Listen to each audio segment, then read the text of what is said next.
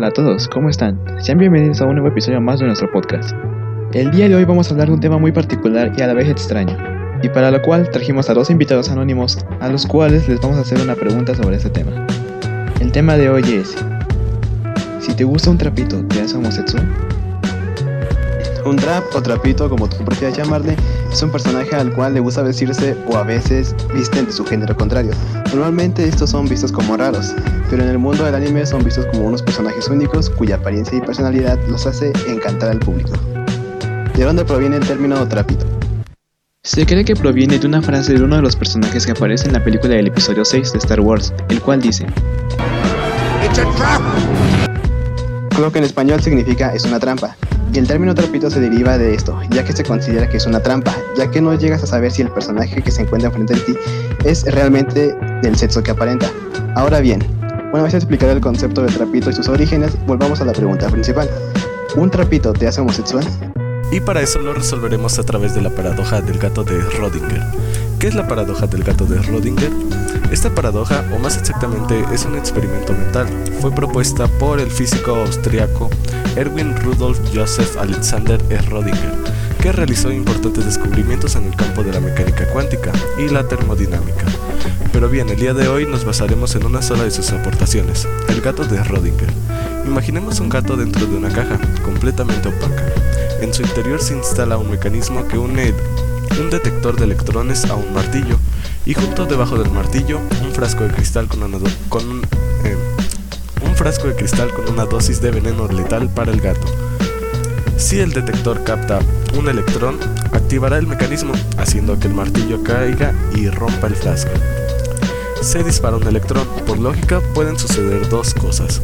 Puede que el detector capte el electrón y active el mecanismo, en ese caso el martillo cae y rompe el frasco, y el veneno se expande por el interior de la caja. El gato lo inhala y muere. Al abrir la caja encontraremos el gato muerto. O puede que el electrón tome otro camino y el detector no lo capte, con lo que el mecanismo nunca se activará. El frasco no se romperá y el gato seguirá vivo. En este caso, al abrir la caja, el gato parecerá sano y salvo.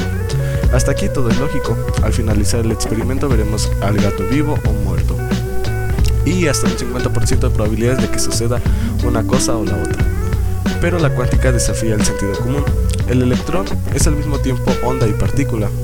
Para entenderlo sale disparado como una bala, pero también y al mismo tiempo como una ola, o como las ondas que se forman en un charco cuando tiramos una piedra. Es decir, toma distintos caminos a la vez. ¿Cómo se supondrían las ondas de agua en el charco? De modo que toma el camino del detector y al mismo tiempo el contrario. El electrón será detectado y el gato morirá, y al mismo tiempo no será detectado y el gato seguirá vivo. A escala atómica ambas probabilidades se cumplen de forma simultánea. En el mundo cuántico el gato acaba vivo y muerto a la vez, y en ambos estados son igual de reales. Pero al abrir la caja, nosotros lo vemos vivo o muerto. ¿Qué ha ocurrido? Si ambas posibilidades se cumplen y son reales. Porque solo vemos una. La explicación es que el experimento aplica las leyes cuánticas, pero el gato no es un sistema cuántico. La, cuántica actúa a escala subatómica y solo bajo determinadas condiciones. Solo es válida en partículas aisladas. Cualquier interacción con el entorno hace que las leyes cuánticas dejen de aplicarse. Muchas partículas juntas interactúan entre sí, por eso la cuántica no vale en el mundo de lo grande, como el gato. Tampoco cuando hay calor, pues el calor es el movimiento de los átomos interactuando, y el gato es materia caliente, pero lo más sorprendente es que incluso nosotros, al abrir la caja y observar el resultado del experimento, interactuamos y lo contaminamos. Así es, una curiosa característica de la cuántica es que el mero hecho de observar contamina el experimento y define una realidad frente a las demás. Einstein expresa así su desconcierto. ¿Quiere esto decir que la luna no está ahí cuando nadie la mira? Así como Einstein se llegó a preguntar en algún momento sobre la luna, ahora nosotros nos preguntamos, ¿un trapito te hace gay? Y así nosotros plantearemos el siguiente caso hipotético. Se encuentra el protagonista con otro personaje, se presenta de forma afeminada, el protagonista se enamora, tú como espectador sabes que el, personaje que acaba de conocer es hombre, pero el protagonista no lo sabe. En el hipotético caso de que el trapito nunca confiese su secreto o identidad al protagonista, en el momento de que éste esté saliendo, ¿se le considera homosexual al protagonista? Ahora le haremos una pregunta a nuestro primer invitado. Teniendo este hipotético caso, ¿tú consideras que el protagonista es homosexual? Eh, pues bueno, yo diría que no, porque él no se considera trapito en ese momento. Quizás ya después y posteriormente se da cuenta o por alguna razón se entera o no sé.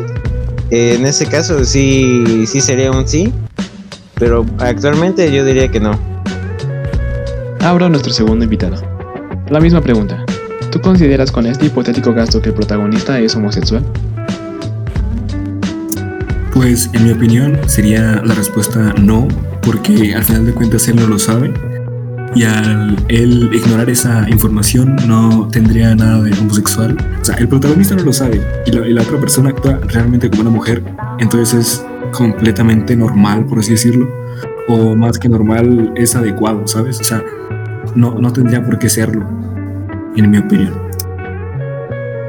La respuesta definitiva es no. No se le considera como homosexual, ya que tomando el mismo caso que en la paradoja del gato de Schrödinger, no sabe si está vivo o muerto el gato. En ese caso, no sabe si es hombre o mujer, para ti es solo una persona que desde tu punto de vista es mujer, y no lo sabrás hasta que el personaje lo diga. Aunque estos personajes no les gustan a la mayoría, ya que desilusionan a muchos, debemos estar de acuerdo en que son bastante populares y muy conocidos dentro del mundo del anime. Con eso concluimos nuestro segundo episodio del podcast. Muchas gracias por oír y esperamos que nos puedan seguir viendo en un tercer episodio. Hasta la próxima.